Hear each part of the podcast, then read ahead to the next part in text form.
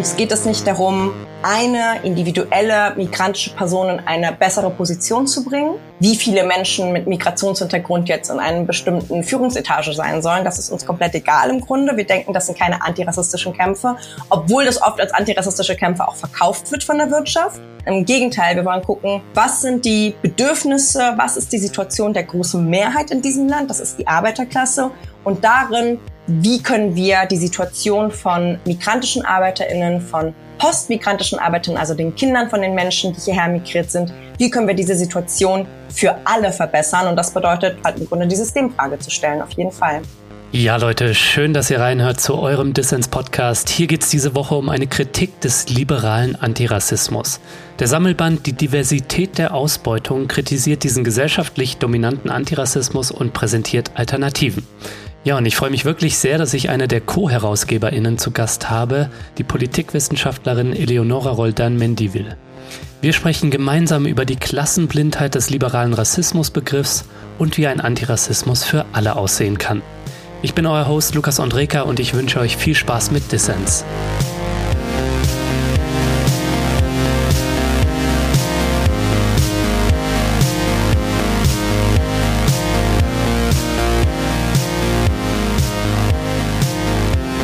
Schön, dass du beim Dissens-Podcast dabei bist. Hallo. Hi, schön, dass ihr mich da habt. Ja, wir wollen darüber sprechen, was Rassismus ist und wie er sich sinnvoll bekämpfen lässt. Du und einige Co-AutorInnen, ihr beklagt in einem Sammelband, dass in Deutschland ein liberaler Rassismusbegriff die Debatten dominiert. Kannst du das vielleicht mal für den Einstieg, Eleonora, ein bisschen prägnant formulieren und auf den Punkt bringen? Was meint ihr damit und warum ist das eigentlich ein Problem? Also wir sprechen von einem liberalen Antirassismus in einem Kontext, wo im Grunde das Individuum die höchste Instanz ist, das Individuum die höchste Kategorie ist, wie man über Rassismus nachdenkt und wie man auch über Antirassismus nachdenkt. Das bedeutet auf der einen Seite, dass im Grunde Rassismus primär beim Individuum, in individuellen Vorurteilen, in alltäglichen Blicken und Jobs, die bestimmte Leute nicht bekommen und so weiter, sozusagen ein Vorgesetzter, der einem jetzt ähm, migrantischen Bewerber zum Beispiel einen Job jetzt vorenthält, dass sich das so in diesem Rahmen abspielt und sozusagen der Antirassismus, der sich als Antwort darauf bildet, auf diese Vorurteile von Individuen, ebenfalls ein individueller ist. Einer ist, mhm. der versucht, A, die eigenen Rassismen abzubauen, also erkenne die Rassistin, erkenne den Rassisten in dir, baue deine Vorurteile ab, such dir Orte, wo du wirklich mit migrantischen Menschen irgendwie zu tun hast und wo du irgendwie eine bestimmte Form von Multikulturalität auch äh, leben kannst, um diesem rassistischen Deutschen in dir sozusagen zu überkommen. Und wir glauben, dass es hier halt verschiedene Probleme gibt. Aber für uns ist vor allem das Thema liberaler Antirassismus eine Antwort, die auf dem Individuum basiert, dass das Individuum die eigenen Vorurteile, die anderen eigenen Denkmuster äh, bezüglich, sagen wir mal, schwarze Menschen, Roma, ähm, Juden und Jüdinnen etc. abbauen sollte. Und wir haben daran verschiedene Kritiken, darüber wollen wir heute reden, darüber sprechen wir in diesem Sammelband, aber auch darüber hinaus arbeiten Bafta und ich ja schon äh, sehr lange zu dem Thema. Genau. Mhm. Ja, du hast schon ein bisschen umrissen. Antirassismus, das äußert sich gegenwärtig vor allem in der Aufforderung, individuelle Vorurteile zu hinterfragen, ja, Rassismus als Konstrukt ähm, abzubauen mhm. und dann auch staatlich befördert, glaube ich, in so einer Anti-Vorurteilspädagogik zum einen genau. und auch in dem Versuch von so Gleichstellungspolitiken, die eben Vielfalt und mhm. Repräsentation von nicht weißen Menschen in Politik, Unternehmen oder auch Institutionen fördern sollen. Ja mal provokant gefragt. Ich spiele jetzt mal hier den Devil's Advocate. Ja, ich bin euch mhm. ja sehr wohlgesonnen und habe euer Buch mit Interesse gelesen und teile ja sehr, sehr viele Aspekte. Aber was ist daran denn bitte schlecht an so einer ja, Repräsentationsvielfaltspolitik? Mhm. Es bringt doch erstmal vielen Menschen auch viel, oder? Es bringt den Menschen was, die denn als kleine Minderheit über eine große Mehrheit entscheiden dürfen. Was wir versuchen zu machen, ist ein etwas ganzheitlicheres Bild von dem, wie Rassismus äh, verwoben ist mit den ökonomischen Verhältnissen in unserem spezifischen Forschungsfall Deutschland. Also ne, man kann ja diese, dieses Thema auch in verschiedenen geografischen Kontexten behandeln. Und natürlich könnte man sagen, hey, ähm, ist doch gut, wenn wir für eine schwarze Professur kämpfen. Also dass es eine Professur an irgendwie einer Universität gibt, die immer von schwarzen Professorinnen besetzt wird. Hey, ist doch gut, äh, wenn wir jetzt hier jahrelang in Berlin einen schwarzen Polizeisprecher hatten. Hm. Ne? Ist doch super, wenn wir ähm, mehr migrantische Lehrkräfte haben, wenn wir in allen Ecken und Enden, ne, DAX-Vorstände wird auch immer wieder in feministischen Kontexten aufgenommen. Das wird durchaus auch in dieser Idee von so einem migrantischen Business, also ne, die Kapitalistenklasse soll sich im Grunde mehr diversifizieren. Könnte man sagen, ist doch gut für die einzelnen Menschen, die dann da reinkommen. Was das aber verschleiert, ist, dass das gesamte System von wer kann es hier eigentlich schaffen, in Anführungszeichen, für wen kann sich dieser Traum von ich arbeite sehr wenig und verdiene sehr viel im Grunde ähm, erfüllen, dass das immer nur eine kleine Minderheit betrifft. Mhm. Das heißt, wenn wir über eine schwarze Professur sprechen zum Beispiel, könnten wir natürlich darüber nachdenken, wie viele schwarze Menschen in Deutschland kommen überhaupt in die Möglichkeit, sich auf so eine Professur zu bewerben. Es ist eine verschwindend geringe Anzahl von Menschen. Man könnte sagen, gut, das hat strukturelle Grundlagen und so weiter. Für den absoluten Großteil, 99,9 Prozent der Menschen, zum Beispiel migrantische Menschen oder schwarze Menschen in Deutschland, das benutze ich nicht sozusagen als gleich, sondern einfach nur als ähm, verschiedene Begriffe für Gruppen, die ähm, von Rassismus in Deutschland betroffen sind, dann sehen wir, dass die absolute Mehrheit in sehr prekären Jobs, unter sehr prekären Umständen, das heißt oft mit Kurzarbeitsverträgen ähm, etc. in Deutschland arbeitet.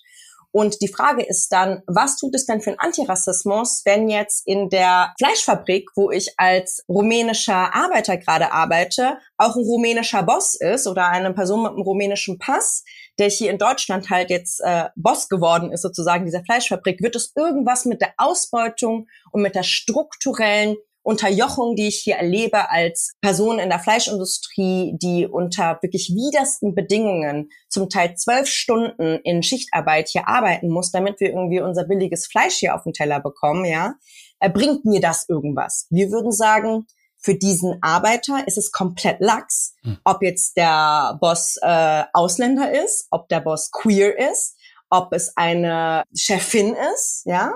Ähm, das heißt, wir versuchen sozusagen den Blick nicht darauf zu lenken, zu sagen, das ist so falsch, sondern es ist für die strukturelle Komponente, wie Kapitalismus und Ausbeutung aufgebaut ist, ist es relativ irrelevant. Kann man machen. Wir denken, und darüber wollen wir auch noch weiter sprechen, das ist nicht unser Ansatzpunkt sozusagen für Antirassismus. Wir wollen nicht mehr migrantische Gesichter in äh, diesen hohen Positionen sehen. Wir wollen primär eine Verbesserung der Lebenslage von allen Menschen in diesem Land sehen, inklusive Migranten. Also unser Antirassismus ist kein Antirassismus, der sagt, wir wollen nur eine Verbesserung für die migrantischen Menschen. Jede Verbesserung für den Großteil der migrantischen Menschen aus der Arbeiterklasse in Deutschland wird auch eine Verbesserung der Lebens- und Arbeitsverhältnisse von nicht-migrantischen Menschen, von Deutschen haben. Mhm. Warum? Weil sich die Konkurrenz nämlich dann verringern wird, weil unter gleichen Bedingungen sozusagen gemeinsam gearbeitet und gekämpft werden kann. Und das ist im Grunde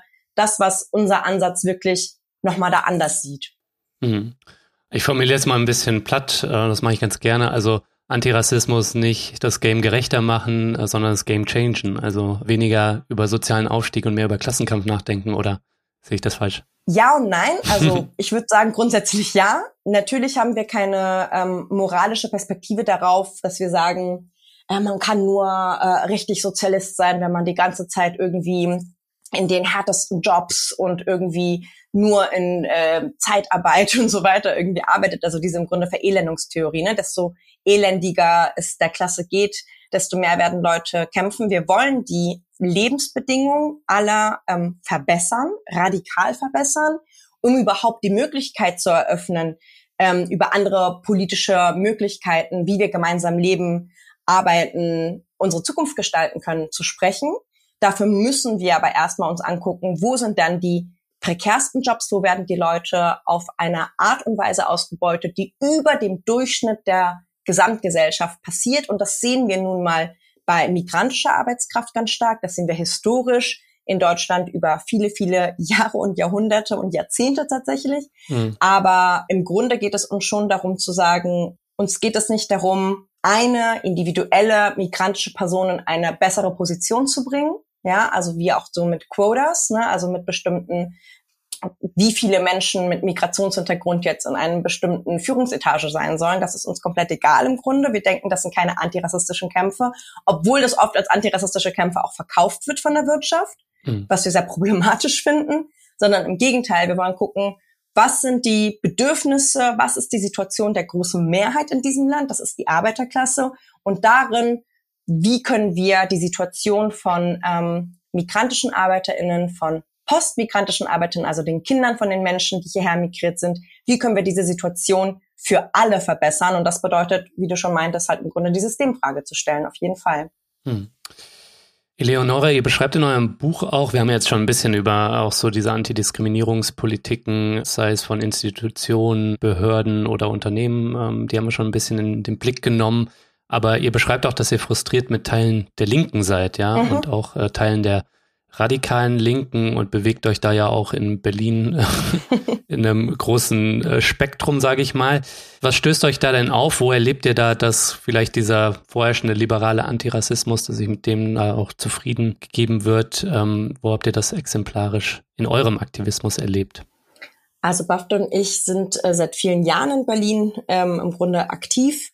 Bei mir sind es jetzt ungefähr 14, 15 Jahre tatsächlich schon. Mhm. Und ich glaube, dass wir beide in ähm, ähnlichen Strukturen, also so linken, linksradikalen, tendenziell studentisch geprägten Strukturen, ähm, auf jeden Fall ähm, sehr viel an Erfahrungen sammeln konnten. Bei mir waren das von einfach verschiedenen kleinen äh, linken, eher so anarchistisch ähm, geprägten Gruppen bis hin zu äh, selbstorganisierten Gruppen von zweite, dritte Generations äh, Migrantinnen, also Leuten, dessen Eltern im Grunde nach Deutschland gekommen sind, geflohen sind teilweise etc. Und in diesem Rahmen habe ich spezifisch ähm, die Erfahrung gemacht, dass sozusagen dieser erste Schritt, sich erstmal separatistisch zu organisieren, oft eine Antwort darauf war, äh, zu dem Gefühl, dass innerhalb so ähm, deutscher linker Gruppen einfach Rassismus, vor allem vor 10, 15 Jahren, vor allem ein Thema war, was so sich in Solidarität mit Asylsuchenden gezeigt hat. Ähm, das bedeutete, dass man an den Protesten 2011, 2012, 2013 den selbstorganisierten ganz stark teilgenommen hat, dass man ganz viel Infrastruktur versucht hat bereitzustellen, dass man ähm, Spenden gesammelt hat, damit die selbstorganisierten Asylsuchenden sich ähm, sowohl organisieren können als auch halt diese verschiedenen Widerstände wie Hungerstreik und so weiter leisten können, um die Frage im Grunde des ganzen Grenzregimes auch ins Zentrum zu rücken. Hm. Selten wurde Antirassismus in diesen Gruppen als eine Frage von Menschen, die schon seit 30, 40, 50 Jahren in Deutschland sind, verhandelt. Und noch weniger wurde das verhandelt in dem Rahmen von diesen ganzen Arbeitsabkommen, zum Beispiel innerhalb der EU. Darüber schreibt ja auch Celia Boali einen ganzen Artikel bei uns im Sammelband, ähm, wie diese ganzen Abkommen im Grunde für eine kurze Zeit, drei bis fünf Monate etc., Leute immer wieder nach Deutschland bringen, in die Agrarindustrie, äh, in den Bau. Hier die Mall of Berlin, eine ganz, ganz große Shopping Center, wurde primär von Rumänen und Bulgaren gebaut, die in einem großen Teil äh, um ihren Lohn betrogen wurden. Ähm, das ist jetzt auch ungefähr zehn Jahre her. Die FAU hat damals anarchosyndikalistischer äh, Vereinigung hat damals ähm, versucht, viel dazu zu arbeiten, weil die größeren Gewerkschaften sich da nicht so viel drum gekümmert haben, dass die Leute da um ihren Lohn geprellt wurden und äh, viele dann noch einfach zurückgegangen sind nach äh, Rumänien, Bulgarien, ohne ihren Lohn ausgezahlt zu bekommen, weil sie es einfach gar nicht, ne, ohne Geld kon konnten sie ja auch hier nicht weiter sozusagen leben.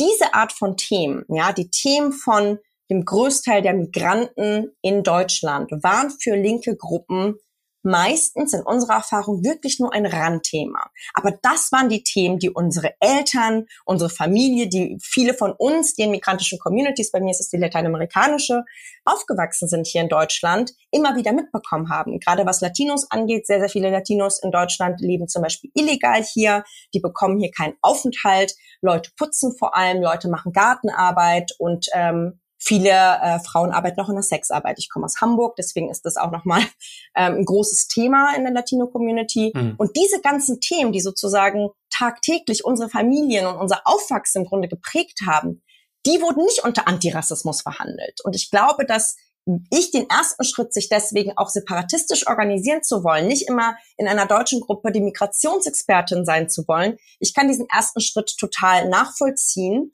Das Problem kam dann im Grunde auf, wo sich diese ganzen äh, Debatten weniger auf die strukturellen Fragen von, okay, wie können wir jetzt eine Politik für den Großteil der Migranten in Deutschland machen, sozusagen hinbewegt haben, sondern im Gegenteil, wir durch dieses studentische geprägte Milieu immer mehr und mehr auch in diese individualistischen Fragen von, wer ist jetzt unter uns der Unterdrückteste, wer ist jetzt die Unterdrückteste, abgerutscht sind. So würde ich es wirklich benennen, weil ich glaube, der Anfang war gar nicht mal schlecht zu sagen, erstmal, boah, ich möchte mal einen Raum haben, wo ich über diese ganzen Fragen, die zum Beispiel auch einfach das tägliche Überleben meiner Familie betreffen, auch besprechen kann, ohne dass Leute mir sagen, nee, aber wir müssen jetzt erstmal die Nazis bekämpfen. Weil so hat sich das halt angefühlt in diesen ganzen Antifa-Plänen.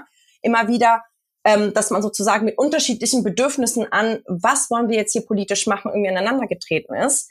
Aber ähm, dieses Abdriften in Identitätspolitik, wer ist jetzt hier unterdrückter, wer hat mehr Leid erfahren, wessen Eltern sind geflohen, welche Eltern waren vielleicht noch mal im Knast, war ich vielleicht selbst irgendwie, ne, bin ich selbst geflohen, habe ich deswegen mehr Legitimität zu sprechen, bin ich vielleicht dazu auch noch queer oder irgendwie, ne? Und ich habe mehr und mehr gemerkt, es ging weniger um politische Inhalte als darum, dass sich individuelle Persönlichkeiten, oft mit irgendwie auch stärker ausgeprägten narzisstischen Zügen, einfach immer mehr und mehr hervorgetan haben als individuelle Kämpferinnen. Und ich bin jetzt hier die Stimme sozusagen, die gehört werden muss. Und ich glaube, es ist ein ganz, ganz gefährlicher Weg, der aber tatsächlich weitergegangen wurde. Also Bafta und ich haben uns 2016, 17 kennengelernt. Wir haben 2018 gemeinsam einen Beitrag verfasst für die äh, Marx 200 Konferenz zum 200. Geburtstag von Karl Marx, die hier in Berlin stattgefunden hat. Ähm, und äh, wir haben in dem Rahmen uns wirklich sehr viel ausgetauscht und ähm, viele der Erfahrungen, die sie gemacht hatte in ähm, schwarzen selbstorganisierten Kontexten, waren sehr ähnlich zu denen, die ich gemacht habe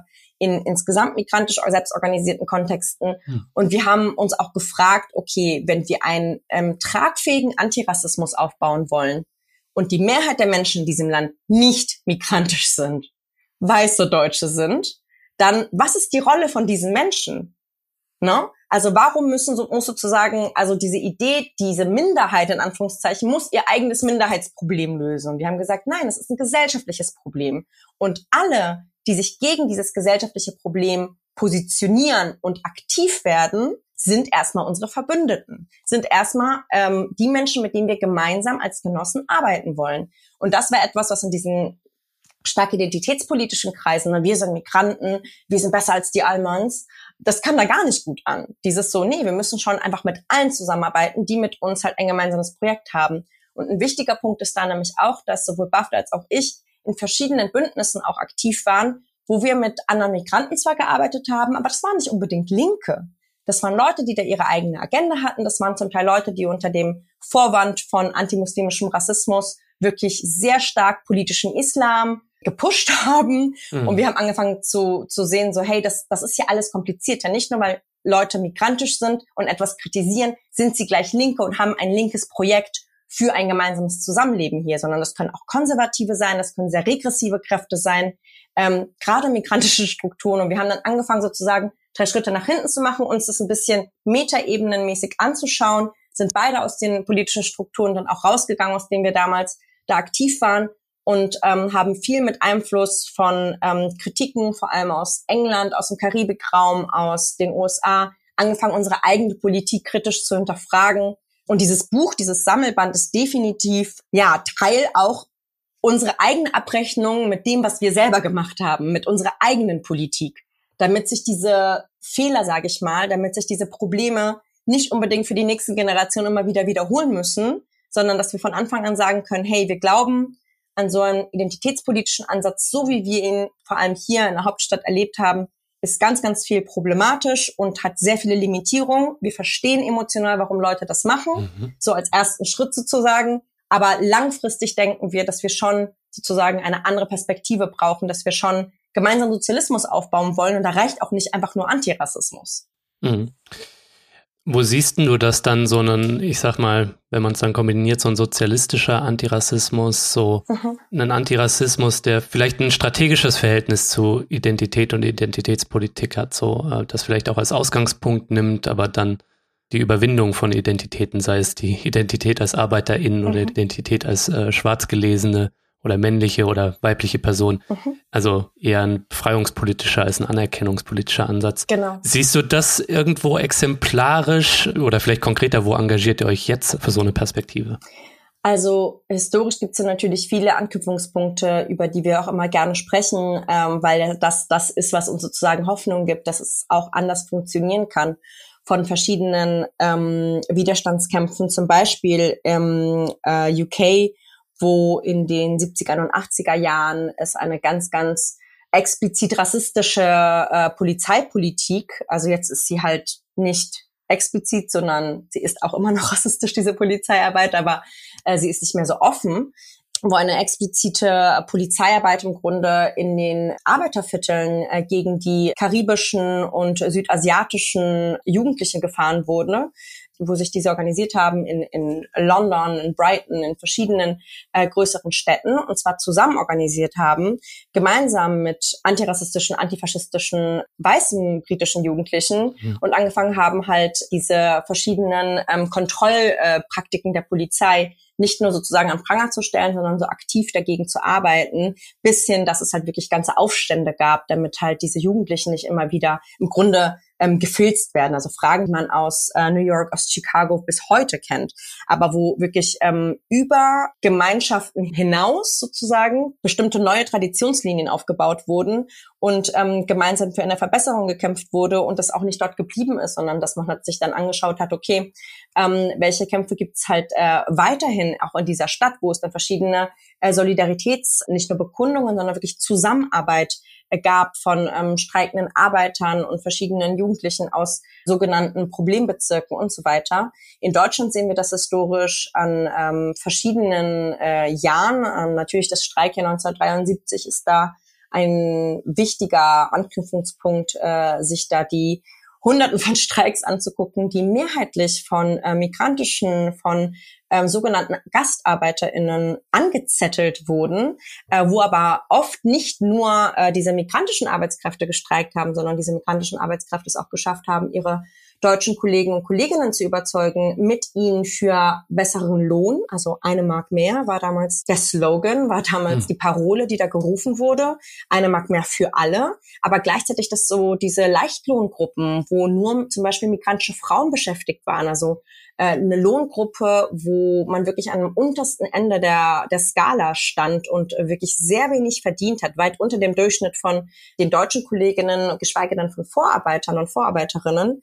Das ist da, wie zum Beispiel in Peerbook bei Neuss, Auto, ähm, ja, äh, Zulieferer, wo es da einen erfolgreichen Streik gab. Und ich meine, der wurde ähm, angezettelt von, von griechischen, türkischen, kurdischen Frauen, die kaum Deutsch gesprochen haben. Die sind wirklich am, am nach ihrem Feierabend in diese deutschen Kneipen gegangen. Das sind Frauen, die größtenteils auch gar keinen Alkohol getrunken haben. Die sind in die deutschen Kneipen gegangen, um mit den deutschen Kolleginnen über die Möglichkeit des Streiks und die Verbesserung der Lebensverhältnisse für alle zu kämpfen. Sie haben ihre Partikularinteressen ganz klar formuliert, dass sie gesagt haben, wir wollen, dass unsere Leichtlohngruppe abgeschafft wird. Und gleichzeitig haben sich für die gesamte Belegschaft viel herausgeholt durch ihren Streik. Und am Anfang haben die deutschen Kolleginnen noch nicht mitgestreikt, aber sie haben für die deutschen Kolleginnen mitgestreikt und später haben die, sind die dann auch mit reingekommen. Verschiedenste sozialistische Gruppen haben damals diesen Streik auch mit unterstützt und man darf auch nicht vergessen, dass einige dieser Frauen bei äh, in, in, in dieser Fabrik selbst auch schon in ihren Heimatländern kommunistisch, sozialistisch äh, unterwegs waren, organisiert waren. Das heißt, solche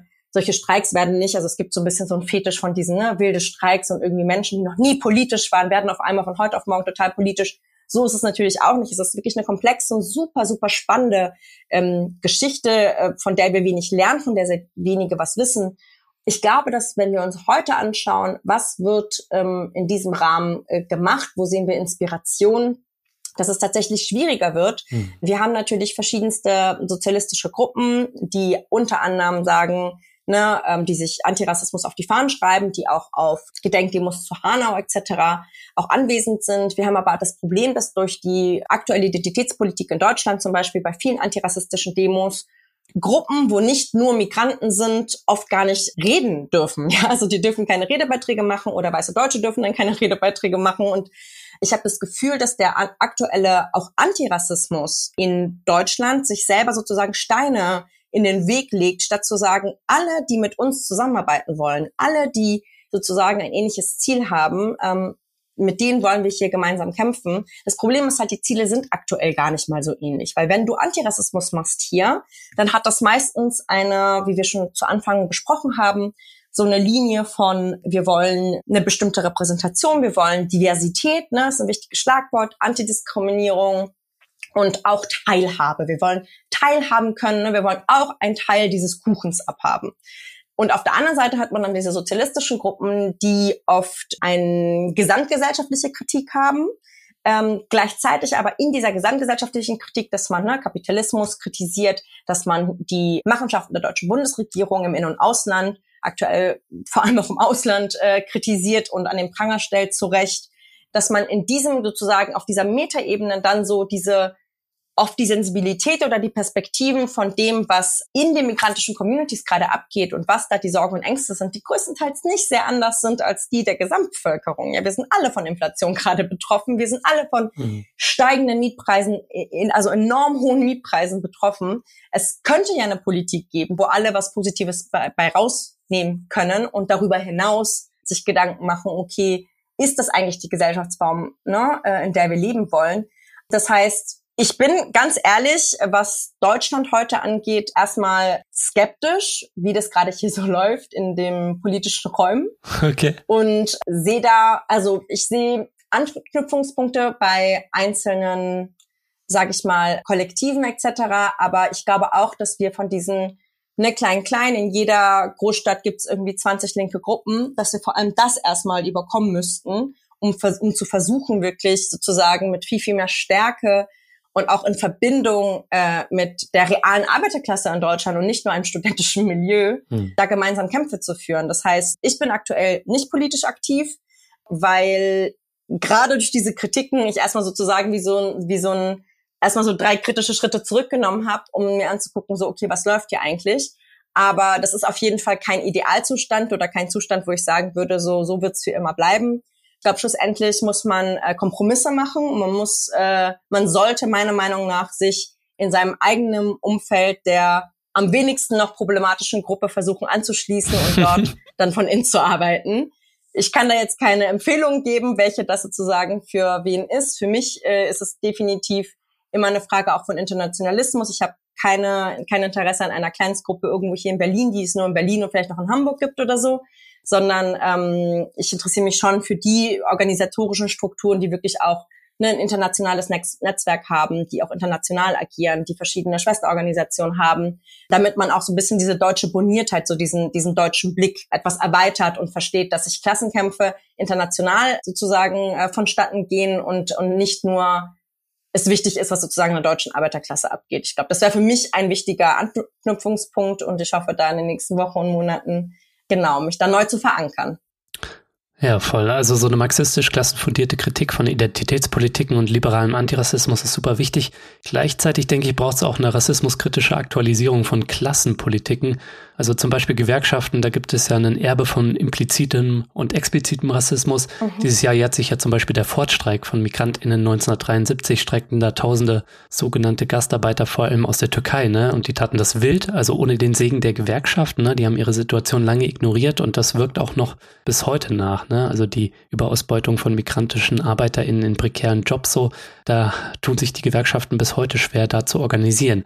Also was braucht es da aus deiner Sicht für einen Klassenkampf, der da alle repräsentiert? Hm, ich würde sagen, es braucht auf jeden Fall zuallererst eine Klarheit darüber, wer überhaupt Arbeiter ist sozusagen. Mhm. Also wir haben das oft in Buchvorstellungen zum Beispiel oder auch in verschiedenen Workshops oder Vorträgen, die wir machen, dass ähm, es so eine Idee gibt, naja, Arbeiter, das sind die Leute, die irgendwie im Blaumann entweder in einer Fabrik oder vielleicht nur noch ein Handwerker oder so, das sind wirklich die Arbeiter. Und alle anderen sind irgendwie entweder äh, prekär Beschäftigte, das sind dann irgendwie anscheinend keine Arbeiter dann aus dieser Perspektive, oder wir sind irgendwie alle Mittelschicht. Mhm was das überhaupt heißt und das zum Beispiel aus unserer Sicht Mittelschicht Teil der Arbeiterklasse ist und so weiter, ähm, das wird dann alles verschleiert. Das heißt, ich glaube, dass der allererste Punkt ist zu sagen, mh, mm, die Arbeiterklasse besteht aus den Menschen, die den Reichtum in dieser Gesellschaft jeden Tag anhäufen. Das heißt, Menschen, die im Grunde nichts anderes haben außer ihrer Arbeitskraft, diese zu veräußern und das in der Vergangenheit, der Gegenwart oder der Zukunft. Ne? Vergangenheit bedeutet zum Beispiel Menschen, die Rentner sind, ja, die in der Vergangenheit gearbeitet haben. Gegenwart ist klar, wenn ich jetzt arbeite, Lohn arbeite. Oder Zukunft, wenn ich ein Kind von einer Person bin und mein Prospekt, ne, also meine Perspektive es sein wird, dass ich irgendwie für Lohn arbeiten muss. Und zwar direkt oder indirekt. Das heißt, ich kann Hartz IV beziehen. Ich kann Hausfrau sein, ja, und von dem Lohn von meinem Mann leben. Und in beiden Fällen bin ich dann immer noch Teil der Arbeiterklasse, weil ich indirekt von entweder dem Lohn des Partners abhängig bin oder von dem Lohn, der mir über die ganzen äh, Steuern etc. vom Staat ausgezahlt wird. Das heißt, unser Begriff von Arbeiterklasse ist ein wesentlich weiterer Begriff. Es ist ein Begriff, der wirklich viel, viel, viel mehr Menschen irgendwie mit einbezieht, was nicht bedeutet, dass wir sagen, da sind alle gleich drin. Natürlich gibt es Unmengen an verschiedenen äh, Verschichtungen und es macht einen Unterschied, ob ich jetzt, keine Ahnung, als Uniprofessorin Arbeiterin bin äh, und sozusagen lohnabhängig bin und da irgendwie meine über 4000 Euro netto mit nach Hause nehme oder keine Ahnung, einen Job mache, wo ich irgendwie ähm, eins, zwei nach Hause mitnehme. Hm. Ich denke aber schon, dass sozusagen angefangen von einer klaren Definition, wer überhaupt Teil der Arbeiterklasse ist, dass wir schon daraufhin oder dahingehend arbeiten, dass überhaupt die Position der Arbeiterklasse als der einzigen Klasse, die wirklich die Möglichkeiten hat, überhaupt dieses System, diese kapitalistische Produktionsweise A anzuhalten, und B auch zu überkommen, weil wir einfach die absolute Mehrheit sind aus so einer objektiven Perspektive, dass das wieder sozusagen ins Zentrum zu rücken von dem, was wir politisch machen und damit auch diese Klasse in all ihren Schattierungen, in all ihren Geschlechtern, in all ihren Sexualitäten, in all ihren Herkünften wieder ins Zentrum unserer Politik zu rücken, dass das etwas ist, was für uns definitiv ähm, ein Hauptmotivationspunkt ist, uns zum Beispiel überhaupt mit Rassismus zu beschäftigen. Weil wir sagen, klar, Rassismus spaltet die Klasse, aber wie spaltet Rassismus speziell die Klasse in Deutschland? Und wie können wir das überkommen? Wie können wir äh, uns überlegen, dass wir nicht also abstrakt einfach nur nach Solidarität rufen, das ist super, sondern was bedeutet das konkret in dem Betrieb? Was bedeutet das in der Schule?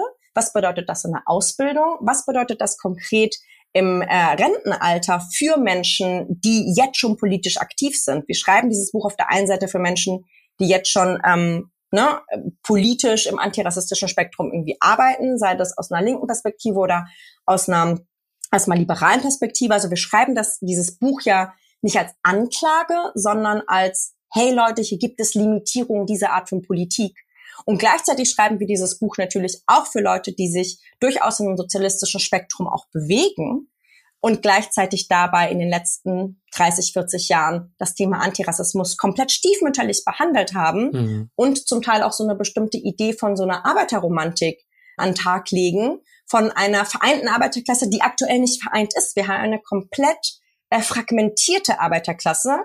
Wir haben so gut wie kein Klassenbewusstsein in der Arbeiterklasse, dass sie überhaupt Arbeiterklasse ist sozusagen in Deutschland. Und das hängt mit der Schwäche und mit den Fehlern den historischen Fehlern der Linken in Deutschland zusammen. Und da ist natürlich ein wesentlicher Punkt auch die Erfahrung mit der DDR, mit Stalinismus etc. Also wenn man heute irgendwas mit Sozialismus sagt, dann kommen die Leute alle an und sagen, ah, ihr wollt doch einfach nur, dass wir alle zwangsarbeiten und so weiter. Und ich kann das verstehen. Das kommt ja von, also es kommt ja nicht von ungefähr, sondern es kommt von realen Erfahrungen, die gemacht wurden. Man muss diese Erfahrung historisch aufarbeiten. Wie konnte es zu dieser Degeneration dieser Einparteienstaate kommen, und was für einen anderen Sozialismus wünschen wir uns denn? Wir wollen ja nicht irgendwie zurück zu irgendwas, sondern wir wollen etwas Neues schaffen. Und ich glaube, diese Perspektive, dass man das so offen, sage ich mal, äh, in Deutschland sagt und sich gleichzeitig aus so einem linksradikalen Spektrum herausbewegt, ähm, ist, glaube ich, relativ, vielleicht nicht neu, aber ähm, passiert nicht so oft. Also wir merken das an den Anfragen, die wir bekommen, wo wir zum Teil in irgendwelchen Instituten dann sind, die wirklich ähm,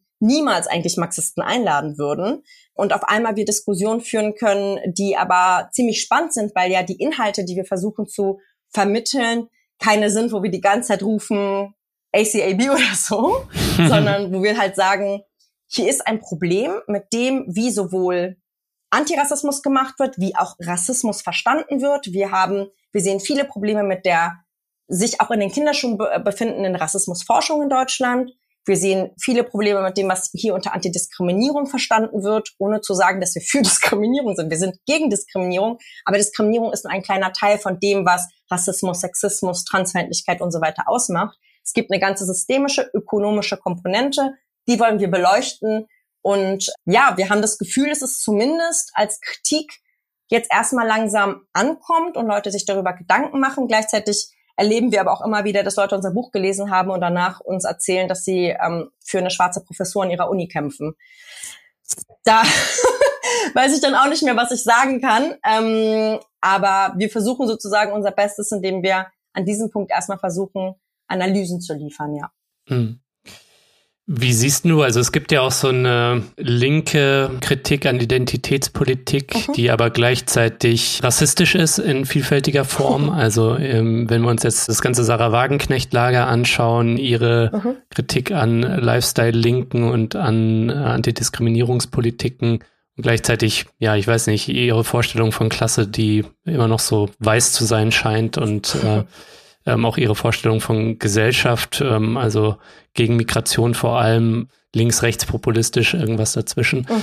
Wie blickst du auf sowas? Weil dieses Projekt, ähm, das wird ja jetzt auch mit Blick auf den Aufstieg der AfD, mhm. sehen da manche schon irgendwie die Chance so ein bisschen diffus, das könnte der AfD irgendwie Stimmen abgraben, könnte die AfD schwächen, mhm. wenn sich da jetzt so eine Wagenknecht-Partei gründet. Aber das scheint irgendwie aus einer progressiven Sicht auch keine Option zu sein. Mhm. Also ich glaube, dass das, was ähm, der Blog um Sarah Wagenknecht macht, im Grunde genau das Gegenteil ist von dem, was wir machen. Was die sagen ist, wir brauchen weniger Antirassismus bis hin gar kein Antirassismus. Also mhm. wenn wir jetzt einfach nur jetzt auf dieser Schiene bleiben. Ne? Also es gibt ja wesentlich mehr Themen. Aber wenn wir bei Antirassismus bleiben, was wir sagen, ist, wir brauchen eine andere Form von Antirassismus, weil wir verstehen, wie Leute an diese Sarah Wagenknecht-Lager kommen. Mhm. Ich glaube, das ist, das ist der Unterschied äh, zu vielen anderen Linken, die das einfach nur verrückt finden und so weiter. Ich finde es gar nicht so verrückt. Ich finde es nicht so verrückt. Warum? Wenn du in einem Umfeld bist, wo du eigentlich du und ähm, in deinem Betrieb äh, immer wieder irgendwie auf Fragen von, wir müssen jetzt irgendwie uns dekolonisieren, wir müssen Antidiskriminierung groß schreiben, wir müssen für Migranten dieses und jenes machen. Es ist immer im Grunde das Subjekt dieser Politik ist irgend, es wird zu einem Objekt irgendwo ganz anders, irgendwo im fernen Berlin oder wie auch immer. Weil selbst die migrantischen Freunde und die migrantischen Kollegen, die du da hast in deinem Betrieb, die sagen ja nicht, ich möchte Antirassismus. Die sagen halt, ich möchte halt hier mehr Geld haben. Ich möchte, dass ich mehr, mehr Zeit mit meinen Kindern verbringen kann. Ja. Und wenn es aber alles, was Antirassismus ist, beispielsweise reduziert wird auf eine Frage von Repräsentation, auf eine Frage von Sprechposition, wer darf etwas sagen und so weiter, dann kann ich es nachvollziehen, wenn ab einem bestimmten Punkt für äh, viele Linke auch einfach das zu viel ist und die sagen so, ey Leute, wir müssen doch mal über die realen materiellen Nöte unserer Klasse sprechen und das Migranten inbegriffen oder nicht, das ist dann sozusagen da, wo sich das dann rassistisch spaltet. Mhm. Aber für viele, selbst von Leute im Wagenknechtlager, das sind ja nicht Leute, die sagen, ich habe was gegen Migranten. Die sagen, was ich habe was gegen diese spezifische Politik, die halt statt genau, also spezifische Verbesserungen zu fordern, halt auf so einer Meta, Meta, Meta-Ideologie-Ebene halt argumentiert. Da gibt es natürlich Leute in diesem Lager, die halt sich dann für Einschränkungen der Migration und so weiter äh, einsetzen, weil sie im Grunde eine Idee von der nationalen Arbeiterklasse aufrechterhalten. Und das ist das, was ich meinte mit so dieser nationalen Boniertheit. Und das ist ja nicht was Neues. Damals, Ende des Ersten Weltkrieges, ist eine der größten Spaltungen in der äh, deutschen Sozialdemokratie, hm. äh, woraufhin dann auch ähm, Rosa Luxemburg und Karl Liebknecht ermordet wurden, ja geschehen, aufgrund dieser Kreditverweigerung eines Teils der deutschen Sozialdemokratie für diese Kriegskredite und der andere Teil, der größere Teil, der dann gesagt hat, nee, wir machen da jetzt mit, ne, es ist hier jetzt irgendwie Krieg und wir müssen jetzt sozusagen mit unseren deutschen Kapitalisten jetzt äh, einen Pakt machen und gemeinsam jetzt den Krieg gegen die anderen Nationen und, äh, ziehen. Und äh, Menschen wie Rosa Luxemburg haben gesagt, nein, das machen wir nicht. Die Arbeiterklasse ist international. Wir schicken keine Arbeiter gegen andere Arbeiter für die Interessen des Kapitals in den Krieg. Das sind nicht unsere Interessen, weil wir sind nicht zuerst Deutsche, wir sind zuerst Arbeiter. Und diese, diese Spaltung sozusagen, die schon damals so wirklich ähm, dem ähm, ja überhaupt zum äh, zur Gründung ja auch äh, einer kommunistischen Partei in Deutschland geführt hat. Das ist im Grunde die gleiche Frage, also von von, von der vom Prinzip sage ich jetzt, ne, ähm, die sich jetzt in diesem in diesem Lager da entwickelt. Und ich sehe das auch äh, sehr kritisch, aber ich glaube, dass die Antwort, die jetzt zum Beispiel auch innerhalb der Linkspartei insgesamt, ähm, die sich ja immer mehr und mehr auch von diesem Lager, von dem Wagenknecht-Lager zu distanzieren scheint, dass diese Antwort, die dort gegeben wird, halt auch eine falsche Antwort ist. Also eine Antwort, die im Grunde, und so hast du ja, haben wir auch gerade diese, diese Frage angefangen, ne, die sich im Grunde anbietet an diese Diversitätspolitik, an eine Inklusionspolitik, wie sie ja auch ganz selbstbewusst zum Beispiel die Grünen oder auch die SPD ja, vor sich hertragen. Ne? Die haben dann irgendwie in ihren Stiftungen ganz viele irgendwie, ja, hier, wir haben hier so migrantische Stipendiaten ganz viel und wir haben hier und hier ganz viele äh, migrantische Politiker und lokal und wir haben auch hier, hier und hier einen kurdischen Kandidaten und dort nochmal einen schwarzen Kandidaten. Hat die AfD übrigens auch, also die haben auch sehr viele migrantische Kandidaten. Das vergessen die Leute halt immer, weil es geht halt nicht darum. Und das ist genau unsere Kritik. Es geht nicht darum, wo sind diese Politiker her? Ja, was, aus welchem Elternhaus kommen die? Wo sind die mal hermigriert oder sonst was? Sondern was machen die denn für Politik? Es gibt auch schwarze AfD-Politiker, die machen halt immer noch AfD-Politik, die machen immer noch rassistische Politik, egal wie sie jetzt erstmal sozusagen, wo sie jetzt erstmal selber herkommen. Und ich glaube, dass diese Anbiederung an diese Art von Repräsentationspolitik, statt sich zu fragen, was haben wir als ähm, Partei oder auch als politische Strömung in Deutschland anderes anzubieten? Was können wir Vereinigendes, also etwas, was die Klasse zusammenbringt, was Kämpfe zusammenbringt, was uns nicht gegeneinander auf sozusagen macht, sondern dass man sozusagen wirklich eine reale Alternative darstellt. Ähm, und das Problem der Linkspartei ist, sie stellen keine reale Alternative dar in vielen der Fragen liest sich im Grunde ihr Programm, gerade was Diversität und irgendwie Migration und so weiter angeht, sehr, sehr ähnlich wie das von den Grünen und von der SPD. Und das sind ähm, gerade Regierungsparteien, die ähm, mitverantwortlich sind für das, was an den Grenzen Europas hier passiert mit Frontex. Und das ist ganz, ganz stark durch deutsches ähm, also im Grunde durch deutsche Steuerzahler ja auch finanziert. Also in, in unserem Sinne werden Leute im Mittelmeer gerade ermordet. Mhm. Ja, damit wir geschützt werden. Danke Bundesregierung. Und ich glaube, das wird total vergessen, weil ich glaube, die Grünen und die SPD haben sich so ein Image von so, ne, wir sind die Migrantenfreunde aufgebaut. Und ich glaube, dass das, was es bräuchte, sei das jetzt die Linkspartei oder irgendeine andere Form von oppositioneller Bewegung, wäre es genau diese Scheinheiligkeit, diese äh, Widersprüchlichkeit zu behaupten, man wäre, man möchte gerne Leben schützen und irgendwie Menschen, die Schutz brauchen, Schutz bieten, was Quatsch ist, das will hier niemand. Es geht hier rein um Fragen von wirtschaftlichen, ökonomischen Stand und Interessen Deutschlands. Wenn es für Deutschland gut und sinnvoll ist, sogenannte Fachkräfte hierher zu holen, dann wird mit Brasilien, mit den Philippinen, dann wird überall werden äh, Abkommen gemacht.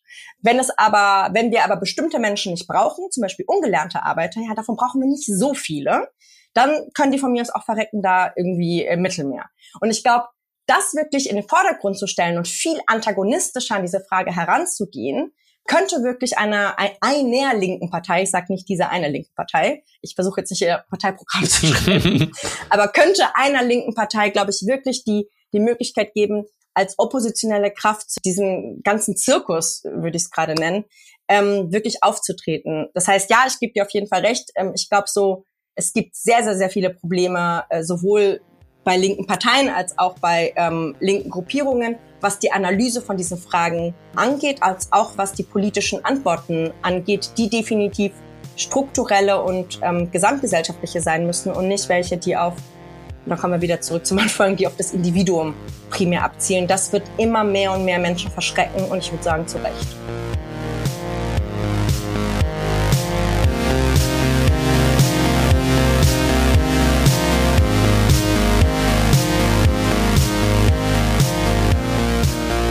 Ja, Leute, ich möchte die kurze Pause hier nutzen, um ein fettes Dankeschön an alle meine Fördermitglieder da draußen zu schicken. Alle treuen und alle neuen.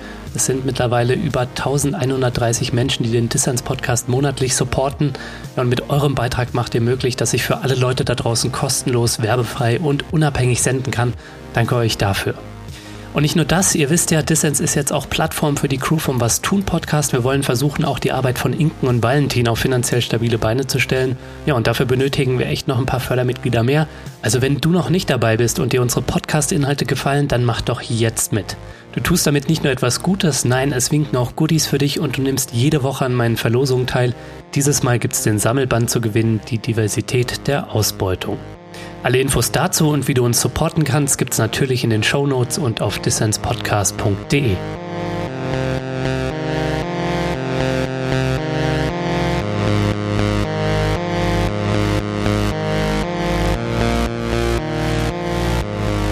Du hörst den Dissens Podcast. Zu Gast ist die Politikwissenschaftlerin Eleonora Roldan-Mendibil. Eleonora, ich bin ja auch kein Fanboy von der Linkspartei, aber siehst du da wirklich, dass da, du hast jetzt irgendwie so ein bisschen die Grünen und die Linke da so über einen Kamm geschert gefühlt mit so einem liberalen Antirassismus. Mhm. Ich bei den Grünen voll sehe, aber bei der Linkspartei sehe ich doch schon so einen, vielleicht auch so einen klassenbewussteren Antirassismus.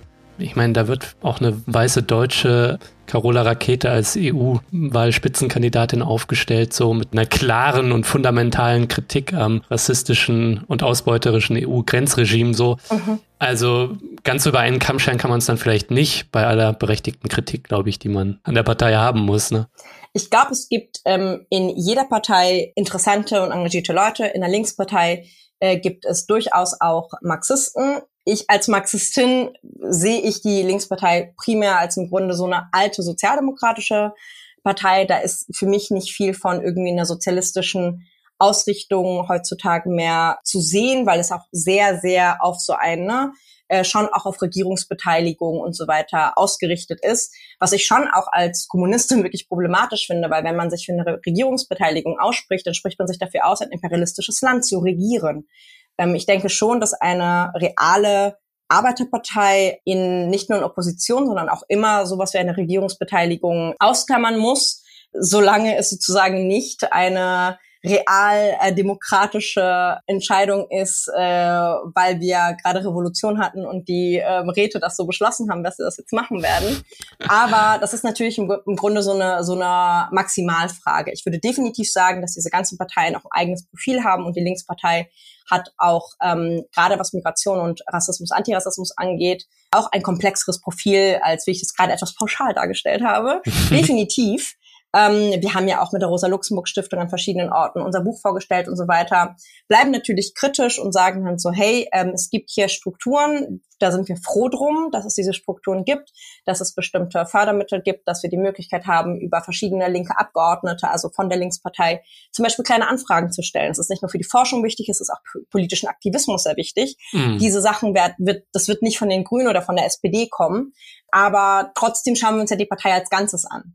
Und äh, gerade als Berlinerin, als Person, die ja auch unter einer ähm, rot-rot-grünen Regierung jetzt hier viele Jahre gelebt hat, mit den ganzen äh, Privatisierungswellen, die die Linkspartei mitgetragen hat, mit ähm, verschiedensten Polizeimaßnahmen, die die Linkspartei mitgetragen hat und so weiter, ist es natürlich ein sehr kompliziertes und widersprüchliches Verhältnis, was wir ähm, als Sozialisten, als Kommunisten halt auch zu dieser Partei haben. Mhm. Aber klar, sicher, also wir müssen uns das immer spezifisch ähm, anschauen und ich glaube, Beispielsweise in Neukölln, ähm, wo ich lange gelebt habe, äh, gibt es einige wichtige Genossen, die auch Abgeordnete sind von dieser Partei, die wirklich bei ähm, jedem Nazi-Attentat, bei jedem Anschlag, und da gibt es leider sehr viele, ne, also dass irgendwie Kioske oder so Jugendläden äh, und so weiter halt angegriffen werden von Rechten, dass die dann auch wirklich immer vor Ort sind, die die Kampagnen gegen diese ähm, rassistischen Clan-Debatten halt mit unterstützt haben, mit aufrechterhalten haben. Also das will ich auf jeden Fall weder missen noch irgendwie das kleinreden, dass es da wirklich stabile und korrekte äh, Leute gibt. Meiner Erfahrung nach prima an der Basis.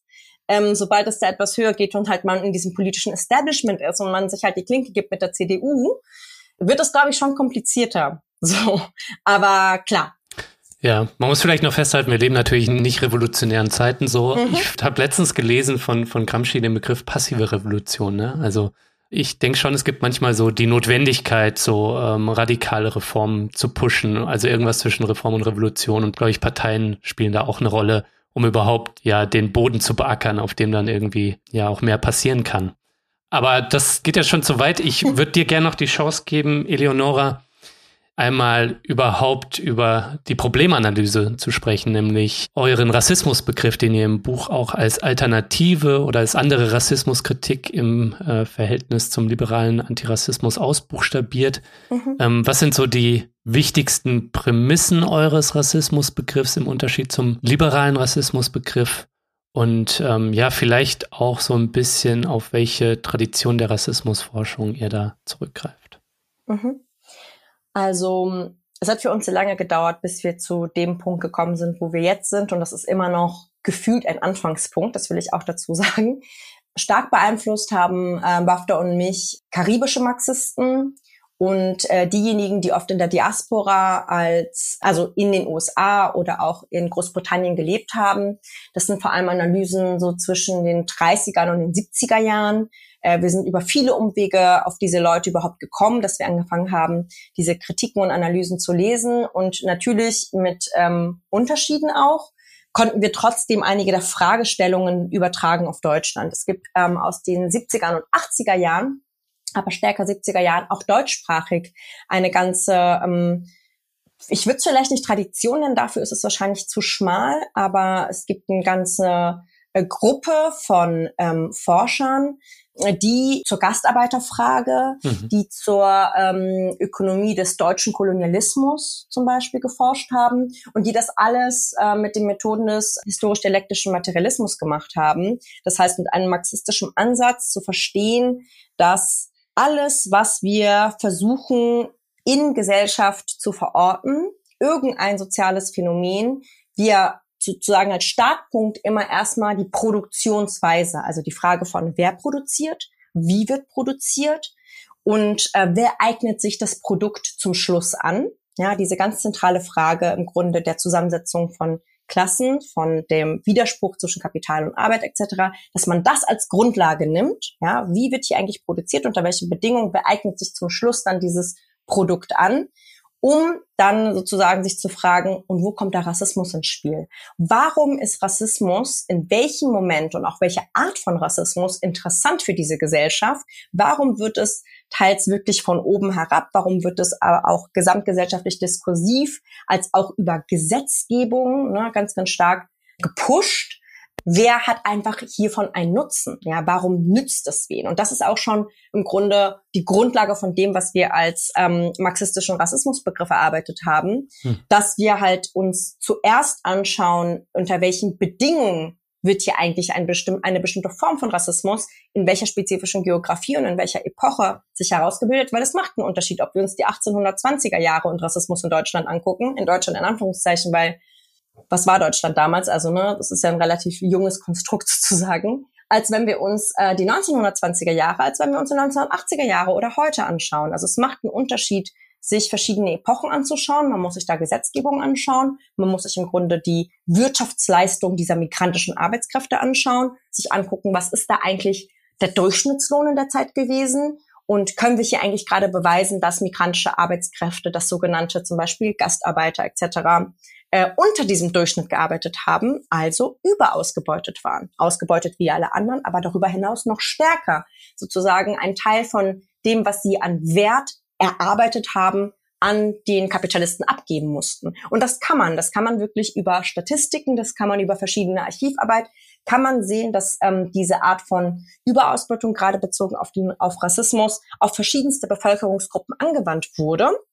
Historisch von ähm, zum Beispiel äh, polnischen Arbeitern, viele äh, jüdischen Glaubens, die in den 1820er, 30er, 40er hergekommen sind ähm, in die deutschsprachigen Gebiete, wo auch sehr viel von antislawischem Rassismus und diese ganzen sogenannten Polenwitze auch entstanden sind tatsächlich in der Zeit wo nämlich dann genau eine Mischung zwischen so Antisemitismus und antislawischem Rassismus, das dann so entstanden ist, über die Kolonialzeit hinaus. Und man muss dazu sagen, dass die deutsche Kolonialzeit äh, weit ähm, länger schon sozusagen wir als solche bezeichnen können als 1880er Jahre, wo ja mit der Berliner Kongo-Konferenz ähm, 1885 eigentlich erst Deutschland Kolonien offiziell zugesprochen bekommen hat, aber äh, deutsche Söldner und deutsche Unternehmen vor allem, vor allem zum Beispiel die Fugger und Welser aus Süddeutschland, waren massiv finanziell und personell beteiligt ab dem 15. Jahrhundert in der Kolonisierung der Amerikas. Hm. Ja, es waren deutsche Söldner, die vor allem äh, in Venezuela die ganzen Genozide vorgenommen haben. Schon Bartolomé de las Casas beschreibt,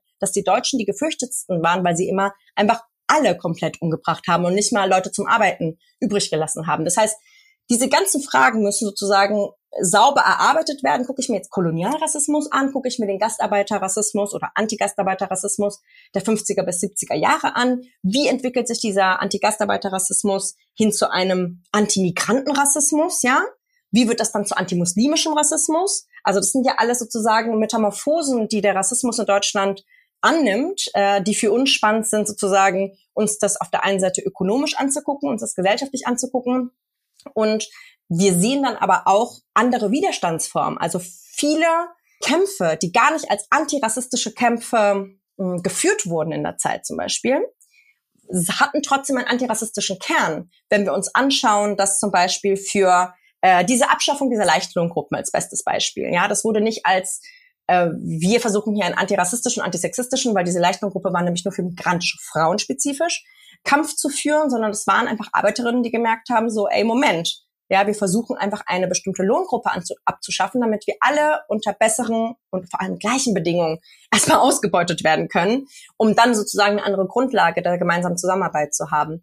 Das heißt, man liest dann auch, ne, also mit dieser Brille, mit dieser marxistischen Brille, mit dieser ähm, Brille der Produktionsverhältnisse und wie diese ähm, auf den Rassismus einwirken und wie dieser Rassismus aber auch wieder zurück einwirkt und zum Teil dann auch wirklich absurd und willkürlich wird, wo man auch kein sozusagen kapitalistisches Interesse mehr dahinter verstehen kann. Also wir haben das in dem, in dem Buch etwas morbide geschrieben, wo wir gesagt haben, na ja, eigentlich ist ja sozusagen jeder tote Ausländer, der hier von einem irgendwie Nazi ermordet wird, ja eine ähm, Zerstörung von Arbeitskraft. Das erleben wir jetzt auch mit Blick auf die Erfolge und hohen Umfragewerte der AfD, ne, dass das liberale PolitikerInnen als Standortrisiko für die Wirtschaft bewerten. Genau. Also die Gewalt gegen Flüchtete und MigrantInnen ist nicht deswegen verwerflich, weil sie Menschen betrifft, sondern weil es dem Standort dann schadet und Humankapital verloren geht. Bringt mich so ein bisschen zu dem Punkt, Eleonore, dass Rassismus natürlich nicht nur eine Funktion als Überausbeutung im Kapitalismus hat, sondern Rassismus gepaart auch mit Nationalismus und Faschismus führt ja auch so ein Eigenleben. Ne? Also es gibt ja eben die Die Hard Faschos ne? und mittlerweile scharen sich auch bedingt durch vieles, ähm, aber natürlich vor allem auch durch die große Verunsicherung noch mehr Menschen um diese Faschos. Ne? Ähm, und deren autoritäre und abschottende Ansprache, die verfängt da eben. Also dieses Eigenleben von Rassismus und Nationalismus in der Aufwertung des eigenen durch die Abwertung anderer, das ist auch was, was wir, denke ich, berücksichtigen müssen.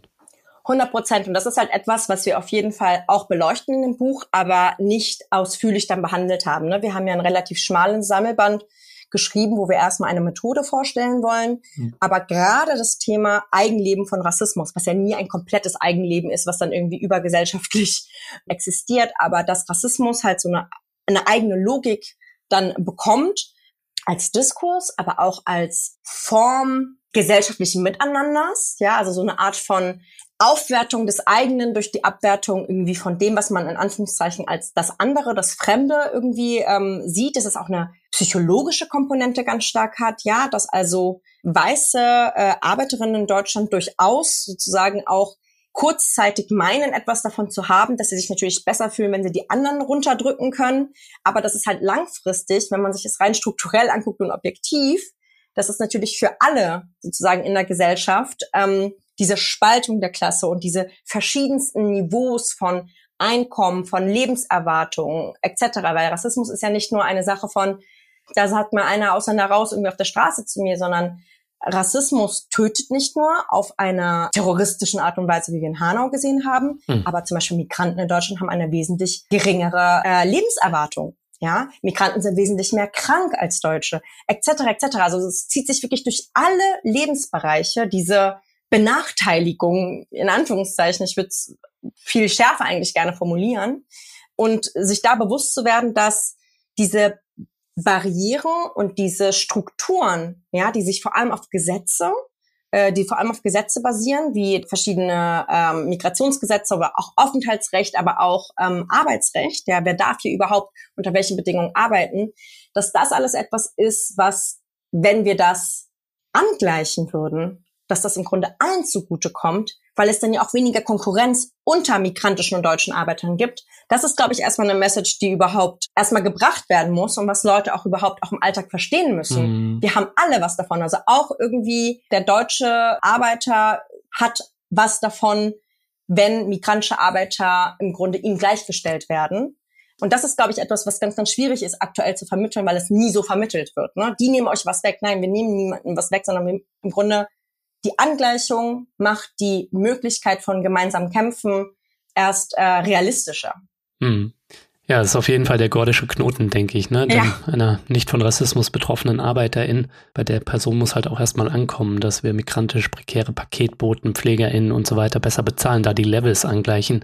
Das wird definitiv mit Wohlstandsverlusten einhergehen. 100 Prozent. Ähm, erst recht, wenn wir den globalen Maßstab nehmen, ne? Wo hier so eine ArbeiterInnen-Aristokratie von der imperialen Lebensweise auch profitiert. Und da eben eine gute alternative Erzählung, ne, dass die da durchdringt, gar nicht so einfach. Die muss natürlich darauf basieren, dass äh, wir alle sicherer leben und vielleicht auch freier, ne? In einem Sozialismus nicht alle ständig dem Konkurrenz und dem Wettkampf untereinander ausgeliefert sind. Aber ja, not easy. Auf jeden Fall, vor allem wenn wir die internationale Komponente nochmal mit reinnehmen. Also da erinnere ich mich an ein Podium, wo ich saß, unter anderem mit einem Linksparteipolitiker und wo ich auch gesagt habe, so, also wir müssen schon einfach auch bereit sein als Sozialisten, das zu vermitteln, dass den Lebensstandard, so wie wir ihn hier in Deutschland haben, der ist global nicht haltbar. Das mhm. ist einfach so nicht möglich. Ja. Und ich kämpfe schon dafür, dass wir, ne, internationale Arbeiterklasse, also dass es einfach allen Menschen, dass wir zumindest einen Mindeststandard erreichen. Ähm, auf dieser Welt muss seit sehr vielen Jahrzehnten niemand mehr hungern, muss niemand komplett ohne medizinische Versorgung leben, was ja sogar in ähm, imperialistisch entwickelten Ländern ein großes Problem ist, siehe USA wo ein unglaublich großer Teil ohne äh, Krankenversicherung leben muss und wo den Luxus, den wir hier im deutschen, deutschen Sozialstaat haben, der ja auch erkämpft wurde, total äh, undenkbar ist, ja, dass man einfach, wenn man irgendwie Rückenschmerzen hat, zum Arzt geht, das macht dort niemand, da schmeißt man sich halt ein paar Pillen rein. Mhm. und ähm, das halt zu vermitteln und ähm, dieser äh, der Politiker war dann so, ja, nee, also ich glaube, wir müssen uns halt schon auch erstmal, ne, also es ist sehr, sehr schwer, das jetzt zu vermitteln, dass jetzt irgendwie hier Wohlstandsverlust hier von den deutschen Arbeitern und so weiter. Und ich meine jetzt aber, was bedeutet denn Wohlstand? Ich glaube, auch das muss erstmal auch nochmal neu definiert werden, weil wenn es auf rein materieller Ebene ist, ja, da kommt die ökologische Frage dazu. Da kommt aber auch so eine humane Frage dazu. Wie kann ich mich wohlfühlen in, ne, wohlständig leben, wenn ich weiß, dass gerade Leute am anderen Ende der Welt gerade verhungern, wegen meinem Wohlstand. Das hängt ja miteinander zusammen. Ich bin ja nicht einfach nur so, ach, ich bin, mir geht's hier gut. Und ja, dass es nur mal den anderen da irgendwo in Darfur oder so nicht so gut ging, das hat irgendwie nichts mit mir zu tun. Das hat direkt mit unserer Wirtschaftsordnung zu tun und dass wir nun mal hier die Früchte des deutschen Imperialismus sehen. Und zwar alle gemeinsam. Ich würde nicht sagen, es hängt mit irgendeiner Lebensweise zusammen, sondern einfach nur, indem wir hier existieren. Es ist auch keine moralische Frage, sondern für mich ist es eine Frage von, okay, was bedeutet das dann für uns für internationale Kämpfe? Für was kämpfen wir hier eigentlich und was sind wir auch bereit natürlich aufzugeben? Aber das wäre nicht mein Einstiegsgespräch mit ähm, Arbeiterinnen und Arbeitern, so hier, das müsst ihr jetzt erstmal aufgeben, sondern Einstieg, Einstieg wäre definitiv bei Kollegen und Kolleginnen. Das können wir gewinnen zusammen. Genau, genau. Dann, dann zu schauen, ähm, was können wir hier gemeinsam gewinnen und dieses Wir einfach weiter und weiter zu erweitern. Ne? Ich glaube, das ist für mich das Wichtige. Ja, und vor allem ein Bewusstsein für das, was du in Anlehnung an andere AutorInnen Überausbeutung eben nennst. Ne? Weil ich kenne schon auch viele Leute, die, glaube ich, sehr sprachsensibel sind und auch gut darin sind, so im Virtual Signaling, also andere Leute darauf hinzuweisen, wenn sie irgendwie rassistische Sprache verwenden, aber überhaupt kein Problem damit haben, dass ihnen Paketbote oder Pflegerin irgendwie über ausgebeutet Arbeiten für sie verrichtet, so, ne? Und das ist das Paradox. Ja. Das ist genau das Paradox, wo, wo, wo wir rangehen wollen. So, ne? Wir sagen ja nicht, benutzt jetzt alle rassistische Sprache. Ja, genau. Aber äh, wir sagen schon, nur weil eine Person rassistische Sprache benutzt, bedeutet das nicht, dass die Person A Rassist ist. Das wird ja auch immer behauptet. Das stimmt einfach nicht. Also ich habe jetzt hm. gerade mit einem Freund gesprochen, der mir ganz viele Fotos geschickt hat aus Süddeutschland, wo zum Beispiel wirklich an fast jeder zweiten äh, Kneipe einfach der Begriff Moor äh, steht, weil so einfach irgendwie ein, ein bestimmtes Bier heißt aber auch mit dem Kopf von einer schwarzen Person, mit einer relativ grotesk dargestellten Situation. Und ich fand es natürlich mega krass. Mhm. So, und gleichzeitig ist halt die Frage, wenn man in so einem Umfeld aufwächst und so bestimmte Sprache und so weiter komplett normalisiert ist und dann kommst du irgendwie in so eine Stadt wie nach München oder Berlin und sonst was und Leute schreien dich sofort an, weil du diesen Begriff einmal benutzt hast, ohne erstmal nachzufragen, was wolltest du jetzt eigentlich gerade sagen? und was, was ist eigentlich eine politische Haltung dazu? Ja, das bedeutet ja nicht, unbedingt, du benutzt einen Begriff, gleich du hast schwarze Menschen. Ich glaube, sich das bewusst zu werden und zu verstehen, dass auch die Lebensrealität von uns Großstädtern, das ist nicht die Lebensrealität von allen Menschen in Deutschland. Ja, wir leben schon in bestimmten Bubbles, in bestimmten, mhm. ja, fast äh, wie, wie so gated Communities, aber halt in Links. Und ähm, sich bewusst zu machen, dass Sprache natürlich ähm, Realität mitformt, aber es ist nicht das Einzige und ich würde auch sagen, es ist nicht das Ausschlaggebende. Für mich ist ausschlaggebend, wie verhält sich diese Person ähm, real im Leben, was für eine politische Perspektive hat sie, finden wir gemeinsame politische äh, Standpunkte. Wir werden sicherlich Standpunkte finden, wo wir uns nicht einig sind, aber primär und zuallererst Gemeinsamkeiten in den Vordergrund zu rücken. Und das ist etwas, was Linke unglaublich schlecht können. Ja, Linke lieben es, äh, erstmal alles, was uns spaltet, immer in den Vordergrund zu rücken, statt zu sagen, das sind Sachen, die können wir auch noch weiter aushandeln. Aber was bringt uns denn erstmal zusammen in einer so individualistischen so wirklich vereinsamten Gesellschaft, in einer Gesellschaft, die uns so kaputt macht, mhm. zu versuchen, zumindest mit meinem Gegenüber die Gemeinsamkeit zu finden, auch wenn die Person äh, mal einen sexistischen oder rassistischen Begriff oder wie auch immer benutzt oder mein Pronomen auch mal falsch benutzt, trotzdem durch da durchzugehen und zu sagen, ich habe aber nur diese Leute, also lass uns da weiter versuchen, im Austausch zu bleiben, kann ich mit dieser Person vielleicht trotzdem zusammen kämpfen. Ähm, das würde ich mir wünschen, dass wir sozusagen diese Sensibilität, die wir aufgebaut haben, nicht ablegen, aber verstehen, dass der Kampf ein viel, viel, viel breiterer und viel, viel, viel größer ist, auch als mein individuell persönliches Empfinden. Also wenn ich auch fünfmal gefragt werde, wo ich herkomme an einem äh, linken Plenum, dann hat man halt irgendwie drei, vier Antworten parat, die nicht die ist, ähm, ich bin dort und dort geboren, sondern hm, das tut hm. jetzt gerade nicht zur Sache und dann redet man halt irgendwie weiter. Ähm, und ich glaube, das, ist meiner Meinung nach auch etwas, was auch ein bisschen mit der Erfahrung kommt. Ne? Als 20-Jährige bin ich auch total ausgerastet, weil jedes Mal, jedem Mal mich irgendwer gefragt hat, wo kommst du her? Ich fand's mega rassistisch und so weiter. Und als es meine Mutter erzählt hat, hat sie so gelacht und sie so, ey, als du fünf warst, wurden wir von Nazis angegriffen. Das war rassistisch. ja, also die, die Dimension, über die man auf einmal spricht, das meine ich halt, wenn man in dieser Bubble lebt, wenn man in dieser sehr studentischen und sehr auf Sprache und so weiter, ähm, die sind schon andere. Erstmal schnell bei Mikroaggressionen und so, ja. Ja, genau. Und ich glaube, da muss man auch, ähm, ja, da müssen, das müssen nicht verlernen, aber wir müssen neu lernen, anders damit umzugehen und trotzdem mit Menschen weiter Politik machen, die sich auch ähm, in verschiedenen Kontexten, vor allem was Sprache angeht, ähm, äh, ja, vielleicht nicht meinem Duktus irgendwie ähm, am Anfang anpassen. Meine Erfahrung ist, ich habe jetzt auch viele Jahre als ähm, so Antirassismus-Trainerin und so weiter gearbeitet und habe da zum Beispiel viel mit Erzieherinnen und mit Lehrer, LehrerInnen zu tun. Und ähm, ich bin an vielen Schulen gegangen und die Leute haben gesagt, so, ich, mir wurde das noch nie richtig erklärt, warum der und der Begriff nicht okay ist. Und ich kann, ich sage denen immer, ich gebe ihnen keine Verbote, ich kann ihnen erklären historisch, wo diese Begriffe herkommen und ich kann ihnen verdeutlichen, was diese bei einigen Menschen auslösen, weil das kann man auch nicht verallgemeinern. Man kann nicht sagen, jede schwarze Person wird so reagieren, jeder Ausländer wird so reagieren. Ja, vielen ist es einfach auch Lachs, das muss man auch ganz klar sagen, die nämlich nicht in dieser studentischen akademischen Bubble sind.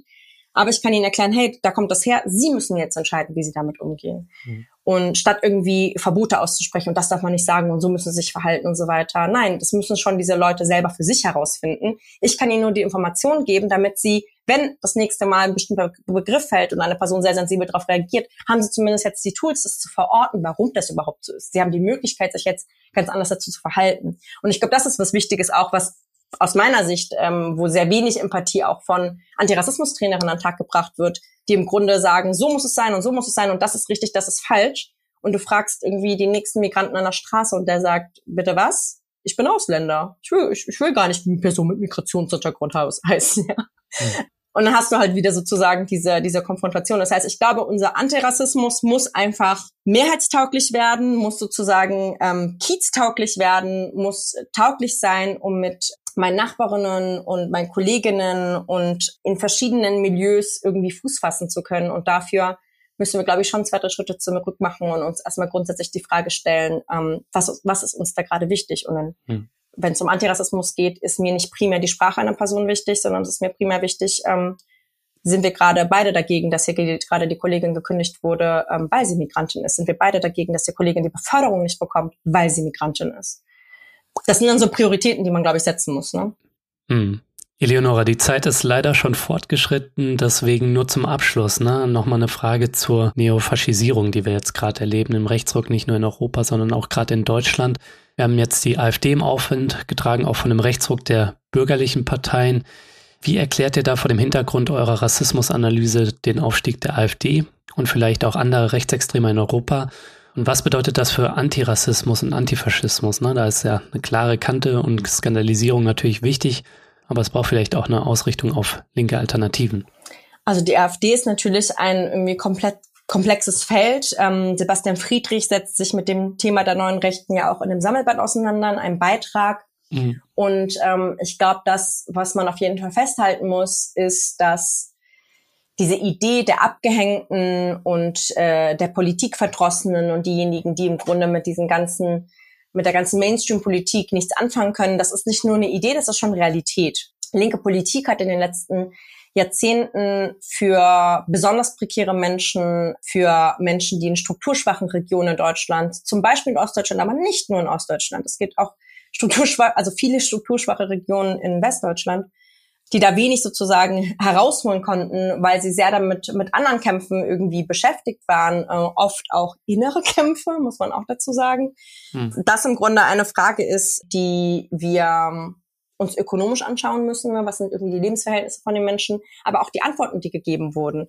Das heißt, wenn wir uns überlegen, dass irgendwie diese ganzen äh, von Kleinst-Nazi-Parteien bis hin zur AfD wirklich in ganz viele ähm, strukturschwache Regionen äh, gegangen sind und sozusagen diesem Gefühl der, nicht nur dem Gefühl, der Realität der Abgehängtheit, des, der, ne, von Arbeitslosigkeit über der Bus kommt nur einmal am Tag, über ähm, Dorfsterben, ja, das sind ja alles reale Phänomene, ähm, die mit äh, der Art und Weise, wie der Kapitalismus sich in Deutschland herausgebildet hat, vor allem nach der sogenannten Wende, also nach der kapitalistischen Restauration in der äh, ehemaligen DDR, wie sich das alles vonstatten gezogen hat, wie viel da geklaut wurde, wie da also massenhaft privatisiert wurde, also dass diese ganze neoliberale Wende, dass das sozusagen alles eine, ein Konglomerat bildet, einen sehr nährhaften Boden für leichte Antworten. Und ich glaube, dass oft Linke nicht sehr gut daran sind, äh, komplexere, weil unsere Antworten sind komplexer, die sind nicht einfach, die sind gut, die sind böse. hm. ne, wir, wir, haben so dieses, äh, es wird uns zwar auch unterstellt, ne, Arbeiter sind gut, äh, Kapitalisten sind böse, das, das die haben, da, die haben gar keinen moralischen Anspruch. und es ist komplett egal, ob die Leute jetzt gut oder böse sind. Das sind gar nicht Kategorien, in denen wir denken, sondern wir überlegen uns, okay, unter welchen Bedingungen ähm, kommt diese neue Rechte überhaupt die, in dieser Art und Weise auf, in dieser bürgerlichen Art und Weise, ne, dass ja super viele CDU und CSUler ja auch rübergegangen sind in die AfD. Das kommt, das darf man nicht vergessen. Ja, das ist ja im Grunde, das sagt, behauptet die AfD auch immer. Wir sind eigentlich wie so eine alte CDU. Und not no, teilweise kann man sich das angucken, so ja, das ist ähm, bis teilweise und dann gibt's halt auch nochmal den anderen Teil, der halt wirklich ganz, ganz klar ähm, faschistische Grundlagen hat, ein faschistischer Flügel, mhm. äh, der bestimmte Form von Rassismus salonfähiger gemacht hat, weil da sind oft die anderen Parteien, also vor allem die CDU, dem steht ja nichts nach mit irgendwie Friedrich Merz und was er irgendwie über Pascha kleine Paschas sagt und sonst was. Ich meine, das ist, das ist alles ein bisschen so im gleichen Fahrwasser. Und ich glaube schon, dass ähm, das, was sozusagen wir als Linke ähm, verstehen müssen, diese Idee, jede Person, die die AfD wählt, jede Person, die irgendwie in diesem Dunstkreis ist, ist direkt ein Nazi, ist, denke ich, ganz falsch. Mhm. Ich glaube, einfach nur zu einem Parteitag zu fahren und äh, irgendwie einen Gegenprotest zu machen und einfach zu rufen, ihr seid jetzt alle Nazis, das spornt eher an. Es ist ähm, äh, aktuell eher so eine Sache von, ja, seht ihr, wir werden jetzt hier ähm, total angegriffen, aber eigentlich sind wir ja nur eine bürgerliche Partei. Da sind definitiv Nazis drin und ich glaube, man muss sich überlegen halt trotzdem, wie halt so eine, so eine breite Basis für diese Position ähm, gewonnen werden konnte. Und das ist in Deutschland, finde ich, auch das kommt nicht wirklich von ungefähr. Wir haben nie eine Denazifizierung erlebt. Ähm, der ganze Staatsapparat wurde, wurde mit alten Nazis wieder neu besetzt. Das heißt, ich finde Skandalisierung wichtig, aber ich glaube, das, was ich wichtiger finden würde an dem aktuellen Zeitpunkt, also auch weil du meintest Antifaschismus etc., ist statt einer sozusagen in Gegnerschaft zu stehen und zu sagen, das ist falsch, das ist falsch, das ist falsch, stimmt, das ist falsch. Aber was ist deine Alternative? Was bietest du denn diesen Menschen, dieser Basis der AfD an? Mhm. Was machst du konkret für Schulpolitik? Was machst du konkret für Kommunalpolitik? Was machst du konkret für Betriebspolitik oder für Politik in den Dörfern. Wo sind da Linke? Das heißt, ich habe schon auch einen kritischen Blick darauf, dass ich mir denke, du kannst das und das und das gerne alles boykottieren, aber damit hast du noch keine linke Alternative entwickelt. Damit hast du noch nicht ein Programm für Menschen, die sozusagen statt zur AfD zu gehen, zu dir kommen sollten, ja, aufgestellt. Und da sind meiner Meinung nach ganz, ganz zentral die Gewerkschaften gefragt ne, äh, wo wir natürlich von Gewerkschaftsbürokratien jetzt erstmal wenig ähm, erwarten können, die sich ja versuchen auch immer sehr unpolitisch darzustellen. Aber eine Gewerkschaftsbasis, die wirklich ähm, eine, eine Perspektive eröffnet, auch für Menschen zum Beispiel ohne äh, Lohnarbeit. Ne? Also man kann auch ohne lohnabhängig zu sein, also zum Beispiel, wenn man auf ALG 1 oder ALG 2 ist oder auch als Studentin oder Studentin, wenn man gerade nicht arbeitet, kann man äh, für wirklich wenig Geld Gewerkschaftsmitglied sein und man kann ziemlich viele Strukturen darin auch nutzen.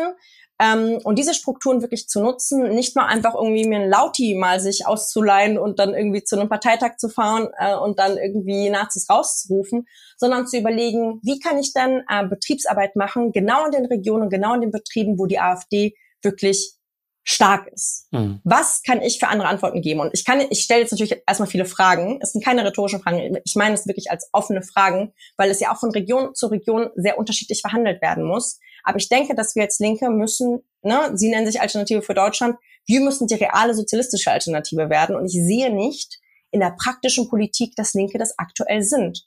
Und ich glaube, das ist ein großes Problem. Das ist ein großes Problem für Antifaschismus, weil Antifaschismus auf, äh, in den letzten 20, 30 Jahren auf so eine Art äh, autonome Politik auch reduziert wurde, statt dass Antifaschismus im Grunde die Konsequenz einer sozialistischen Politik ist, und zwar ein Teil von insgesamt sozialistischer Politik, wo es nicht nur darum geht, auf eine Demo zu gehen, ähm, sondern weit darüber hinaus für eine andere Gesellschaft zu kämpfen und dafür die Grundlagen zu stellen. Das heißt, ähm, sowohl in Gewerkschaftsarbeit, in Schularbeit, in allen möglichen Gremien, genauso wie die Rechten dort vertreten sind, auch selbst dort ähm, vertreten zu werden und aufzuzeigen, dass wir halt bessere Antworten haben. Aktuell haben wir nicht die besseren Antworten, deswegen hat die AfD so einen krassen Aufschwung. Ich hoffe, dass wir in den nächsten Monaten und Jahren ja dort klarer werden, dass zum Beispiel auch sowas wie ein, sage ich mal, hands-on praktischer Antifaschismus äh, auch nicht immer die Antwort ist auf, äh, ne, ich habe jetzt drei Nazis geklatscht und dann gibt es irgendwie weniger Faschisten. Nein, das wird sie nur noch weiter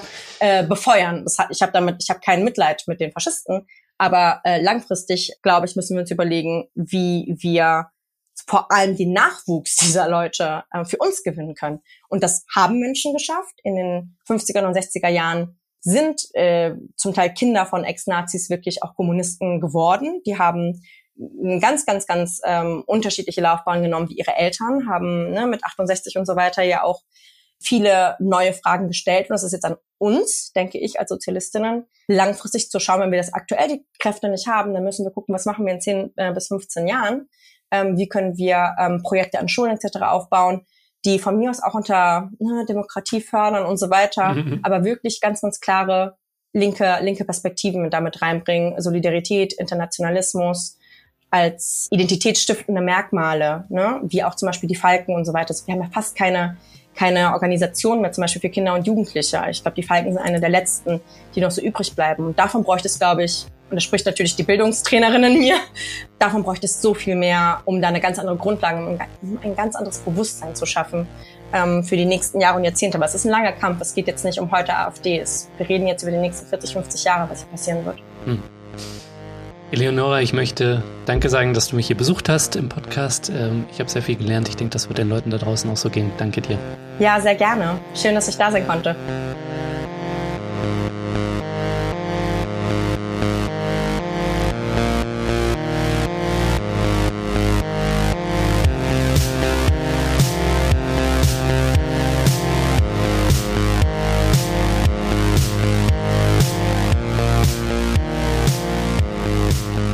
Ja, ihr Lieben, das war's auch schon wieder. Das war der Dissens-Podcast für diese Woche. Ich möchte Danke sagen, dass ihr am Start wart.